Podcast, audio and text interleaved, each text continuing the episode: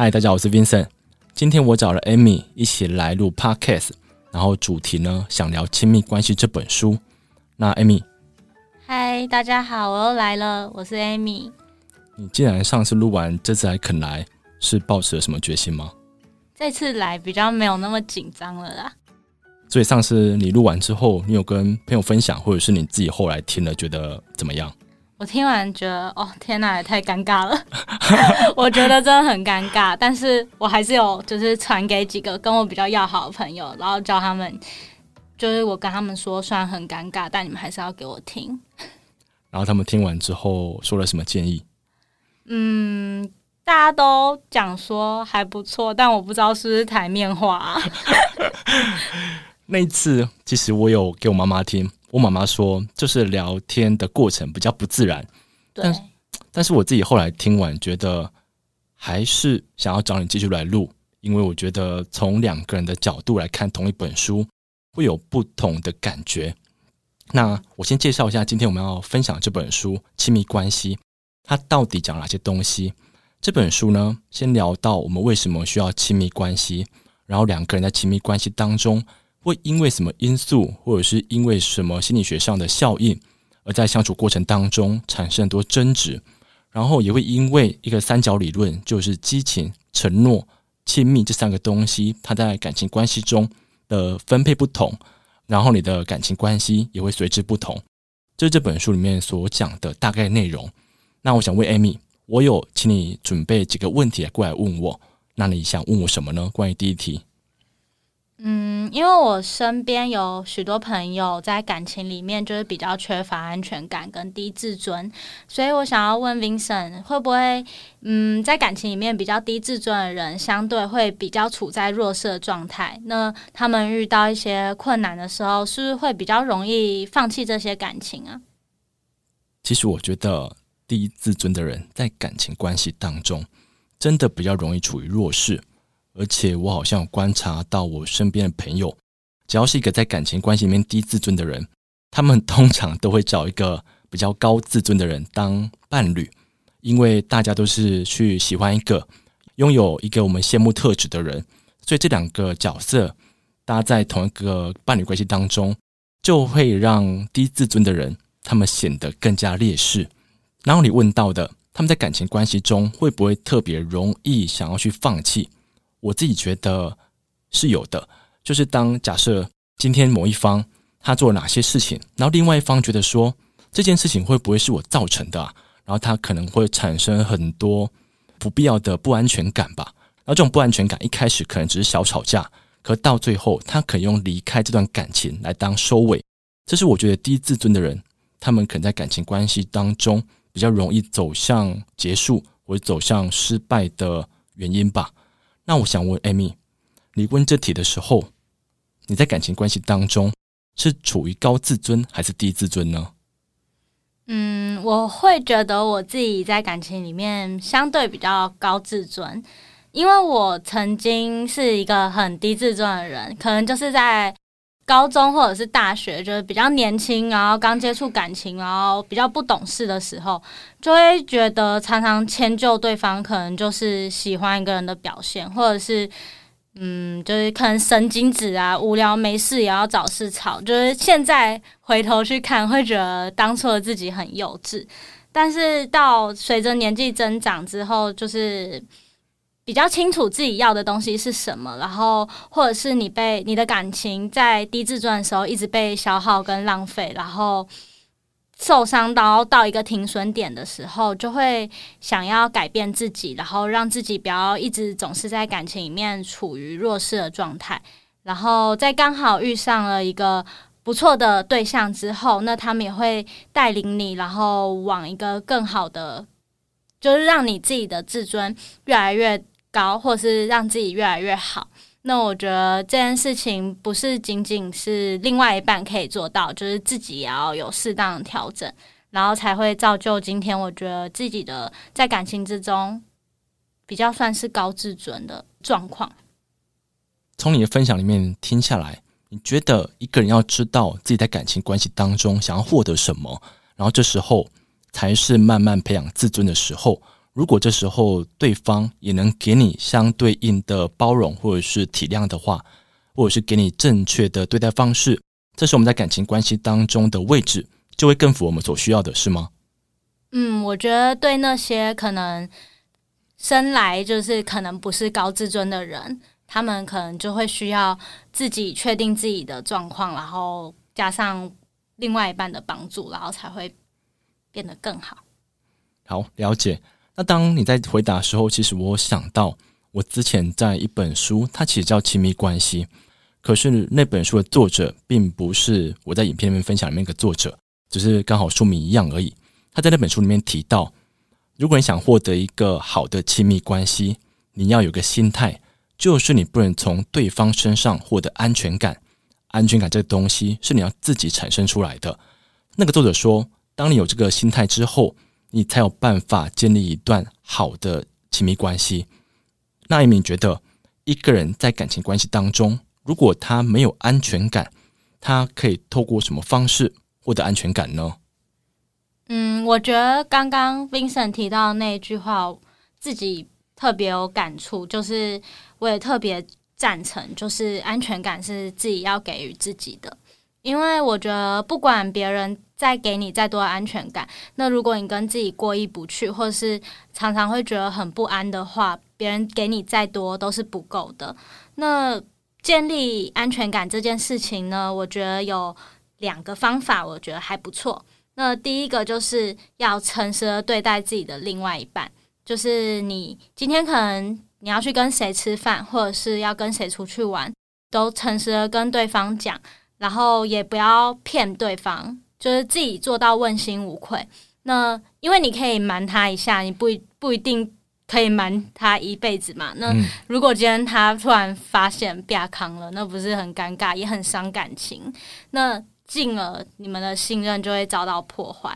那第二点，我觉得就是继承第一点，就是你要信任对方，给对方足够的信任，然后是基于你们诚实相待的基础之下，那这样子你们的感情也会比较成熟。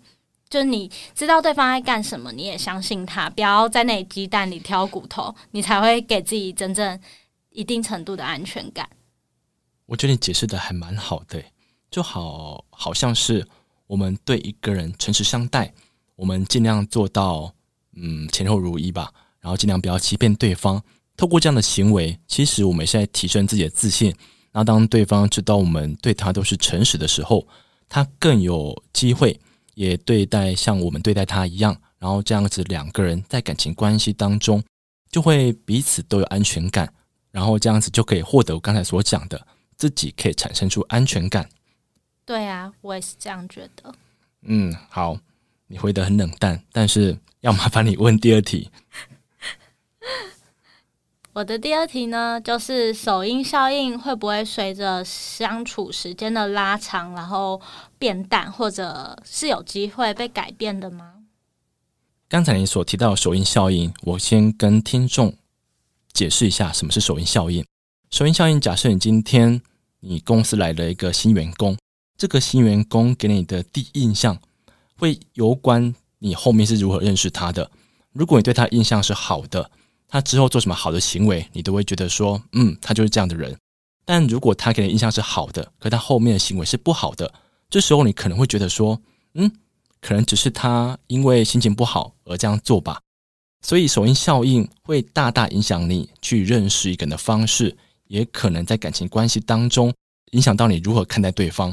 如果你一开始看待对方就是把对方当成一个好情人，可是他到最后可能对你的方式并不像是你一开始想象的那样，那你可能会失望。可是这种失望呢，你可以怪对方吗？因为你一直都在跟期望中的对方交往，所以首因效应在感情关系当中其实蛮严重的。然后 Amy 刚才问到的，就是首因效应会不会随着时间而淡化？我自己觉得可以，但是非常的难。就你可以想象一下，如果我现在对一个人的第一印象是他非常懒散，可他有一天忽然改变了，他开始变得非常认真，认真一阵子之后，他可能又有一件事情让我觉得他非常懒散，这时候我可能只会觉得说，哦，他又回来了。就是首因效应对我们去认识一个人影响的这么深刻，即便他可以被时间拉长慢慢淡化，但他只要一件事情做不对了，我们要让他马上回到我们原本所想象的那种角色，这是我觉得首因效应里面比较麻烦的。哦，所以就是说，这首因效应其实在人跟人之之认识的第一瞬间是非常重要，也是根深蒂固的。那这样首因效应就很重要喽。嗯，我觉得首因效应很重要，而且嗯难摆脱这样子的情况吧，就是你不知道你随时给别人的第一印象是什么。那这样子，我们可不可以利用首因效应，然后有一些正面的用法呢？正面的用法哦，你刚才这样一问，其实让我想到了我过去分享的一本书，它叫做《走路的人》，它是何振宇所写的，他是一个韩国很厉害的演员。他在书中有讲到，他其实有四年的时间没有戏可以拍，可在这四年当中呢，他并不是让自己闲闲没事做，他是让自己每天去运动，每天去走路。他说他每天保持这样的好状态，只要有那种忽然到来的面试机会。他就可以让自己呈现最好的状态，所以他就可以拥有比别人更多的机会。我觉得可以把他这套的做法应用在我们生活当中，因为我们都会想尽力让别人有好的印象，因为这样子我们之后跟他相处过程当中也会更加顺利。所以我觉得能做到最好的办法，就是让自己一直呈现在最好的状态。可是呈现在最好状态其实不太容易，所以艾米换我问你了，你觉得一个人？要怎么用什么办法可以把自己觉得比较好的状态传递给对方呢？嗯，我认为如果要给对方留下好的第一印象，那最重要一个部分就是不要为了留下一个印第一印象，然后就去伪装自己，或者是勉强自己变成一个完全不是你的人。嗯嗯，因为这样子其实长时间下来会很累。随时一一松懈，别人就会觉得，嗯，你怎么好像变了个样子这样子。所以我觉得这一点蛮重要的。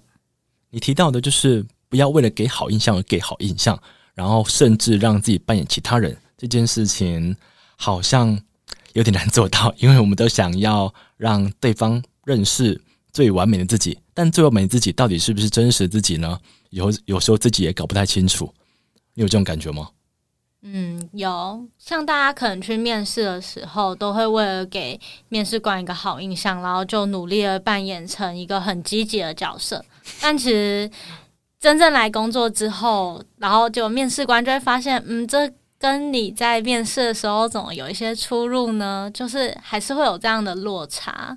所以我是觉得，至少落差不要太大啦，因为。很难去避免，但是不要太强迫自己或太勉强自己。如果你知道你非常的勉强，那势必你一定很容易的就松懈掉。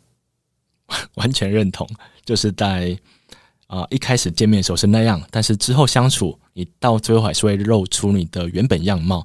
所以最好一开始呢，要假装也不要假装太多。这样说对吗？对啊，不然这样子你很累。对方可能也会很累。好，谢谢你的解释。那我想麻烦你问第三个问题。好，第三个问题就是 Vincent 在影片里面有提到，就是如果是失去激情的情侣，或者是伴侣，或者是一段关系之中，可以透过生理唤醒来维持新鲜感或者是心动的感觉。那我想问 Vincent，生理唤醒是可以轻易的被控制的吗？你提到生理唤醒，我先跟听众分享一下它是怎么一回事。生理唤醒呢，它是由一个实验而来的，那个实验叫做吊桥效应的实验。它是请一对男女在吊桥上面填一份问卷，然后另外一对呢，他们在陆地上做问卷。结果发现，在吊桥上面的那一组结束之后，这个男生会跑去跟这个女生要电话，而且几率更高。那是为什么呢？因为在吊桥上面，他们两个人的心跳的加速，甚至开始流汗了。然后男生会觉得说，他好像喜欢上对方了，因为这种感觉像恋爱时的一样。然后这种感觉其实就是唤醒。然后 Amy 刚才提到的生理唤醒可不可以被控制？其实就我所知，它是很难控制的。因为呢，你有办法想象你今天出门之后，会不会遇到某一个你喜欢的男生或女生吗？就是这种事情，通常都是来得很突然，所以你说可以去控制吗？我这边的答案应该是不行。嗯，那唤那 Vincent 觉得唤醒除了对激情外的事物，还有哪些影响呢？影响吗？其实我呃当下立即想到的就是我们去周年庆买东西的时候，因为周年庆那个地方通常都很热闹，然后这种热闹滚滚的感觉带给你，可能就是你觉得你好想买下这个东西哦。可这时候呢，你可能只是被音乐或者气氛感染的，然后你可能心跳加速，然后你可能觉得非常开心，你就会对手上这个东西觉得我今天非买不可。这种东西我觉得它是可以预期的唤醒，所以在这时候呢。你可以先把钱包放在家里面，或者是把信用卡放在家里面，让你今天去完之后再回家思考，然后你就不会被这种生理唤醒而改变你那时候的想法，或是那时候的冲动。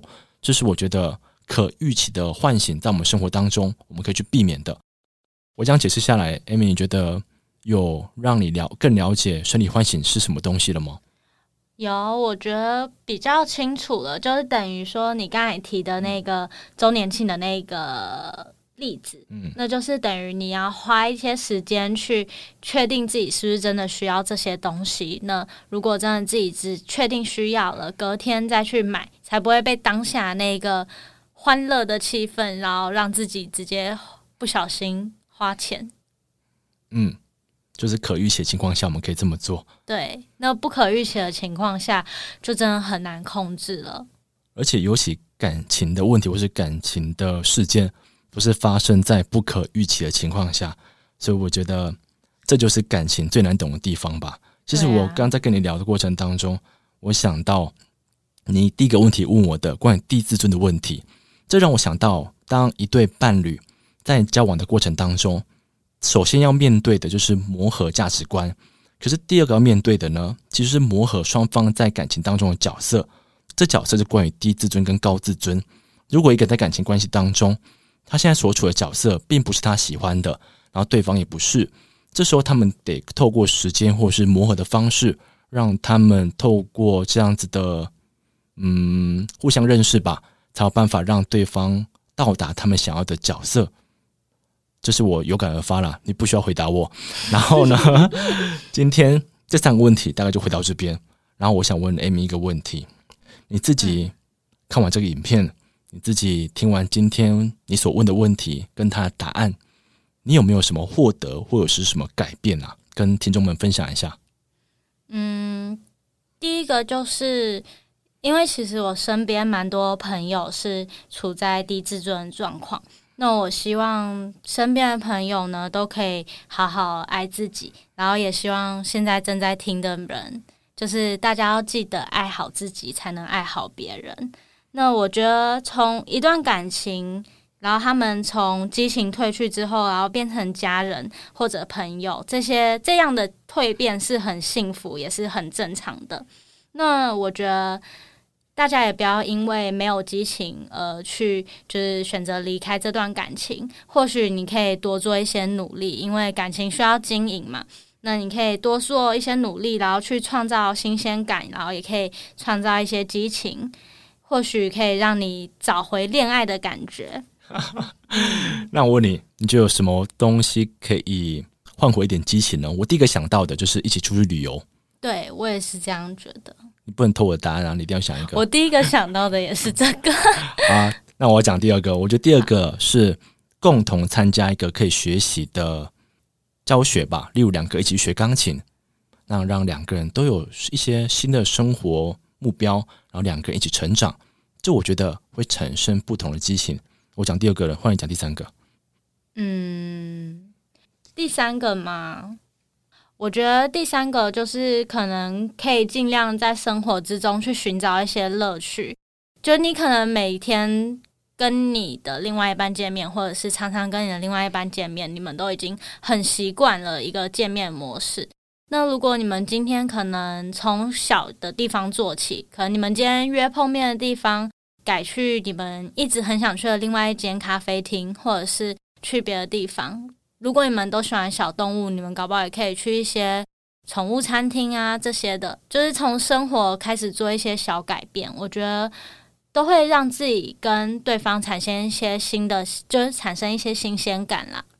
嗯，毕竟挑一个新环境，或是去新的餐厅，这本身就是一件蛮值得开心的事情。对啊，嗯，这个大概就是你这种对感情比较熟悉的人才讲得出来的。你要知道。然后呢，艾 米，我要跟你讲一件事情，就是虽然我们一开始有先对大概今天怎么讲，可是你今天其实给了一个答案，嗯、我自己蛮有感触的。因为老实跟你说，我觉得我在感情关系当中是处于一个比较低自尊的人，就是我也常常没有安全感。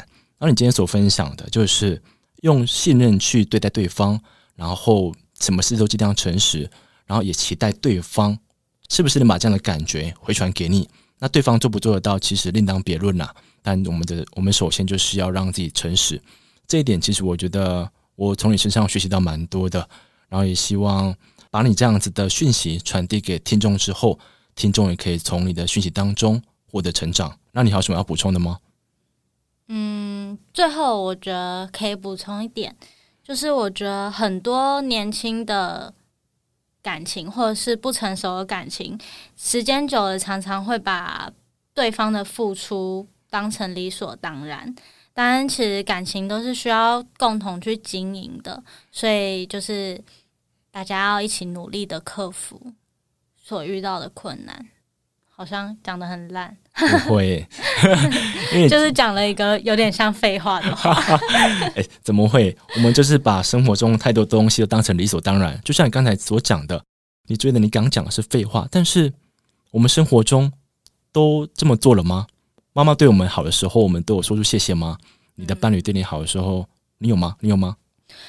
我觉得其实今天讲这整个主题不是只限于男女关心的的关系，嗯、就是其实跟家人或者跟朋友相处上也是一样的，就是不要一味的去迁就对方，要有自己的底线，然后也不要像刚才 Vincent 说的，也不要把父母或者是朋友对你的付出当成理所当然，就是不管是哪一种感情，在这个方面都是共同的。的确，而且我觉得越是亲近的人，我们越容易把这样的关系看得好像我们根本不需要付出啊，这样的关系就出现了。就像是我之前曾经听过别人讲过一个比喻啦，就是你的女朋友，你传讯息给她，或是你男朋友传讯息给她，她今天没有回，或者她今天没有看，你今天晚上会睡不着，因为觉得很紧张。但是你今天传给你的妈妈的时候，你根本不怕说她不看或是不回，因为你心里知道你妈妈爱你。这都是 在感情关系当中，就像你讲的，低自尊的人会找一些事情做。他们对这种事情没有安全感的时候，他们可能会实施关于情绪勒索的事情。他们可能会对着对方讲说：“好啦，其实我不想打扰你，如果你不想回的话，就别回吧。”例如这种，而且说到的人 压力很大了。你说过吗？嗯，有啊，就我觉得低自尊的人会比较容易，就是觉得好像今天对方回答了你什么，就好像你满足了一样，但其实他们这样说不一定真的是这样子，所以真正能安抚你自己的人，或者是真正能嗯给自己最大安全感的人，还是老话一句，我觉得就是自己啦。而且刚才这种情绪勒索的过程，我觉得它消耗感情的速度不亚于冷战。对，其实我以前在可能低自尊的时候，就是也有说过类似的话，但其实现在回过头去看，就真的会觉得，嗯，不知道自己当初在想什么，为什么会讲出这些话。当你有这种感觉的时候，好像就代表你有所成长了。嗯，希望是真的有所成长。不敢说自己现在有多高自尊，或者是多成熟之类的，但是，嗯，应该有比当初好很多啦。嗯，我觉得这是一个过程，就是大家都要经历过这样的过程，然后可能受过伤，然后才会慢慢找到自己要什么，然后确定自己要什么，然后才不能才不会伤害到别人，然后也可以保护好自己。了解，嗯。我在找你录这一集关于亲密关系之前，我就跑去跟朋友讲说哎诶我找了朋友要来聊亲密关系然后他会带几个卧底过来问我。那我朋友告诉我说那你一个单身的人要怎么回答亲密关系啊？你还是有回答到我的很多问题。真的吼对啊。好那也希望我这个提供出来的答案是你还可以接受的然后也希望对听众有帮助的。有哦可以。那今天就到这边吗？好。好今天就到这边拜拜。大家拜拜。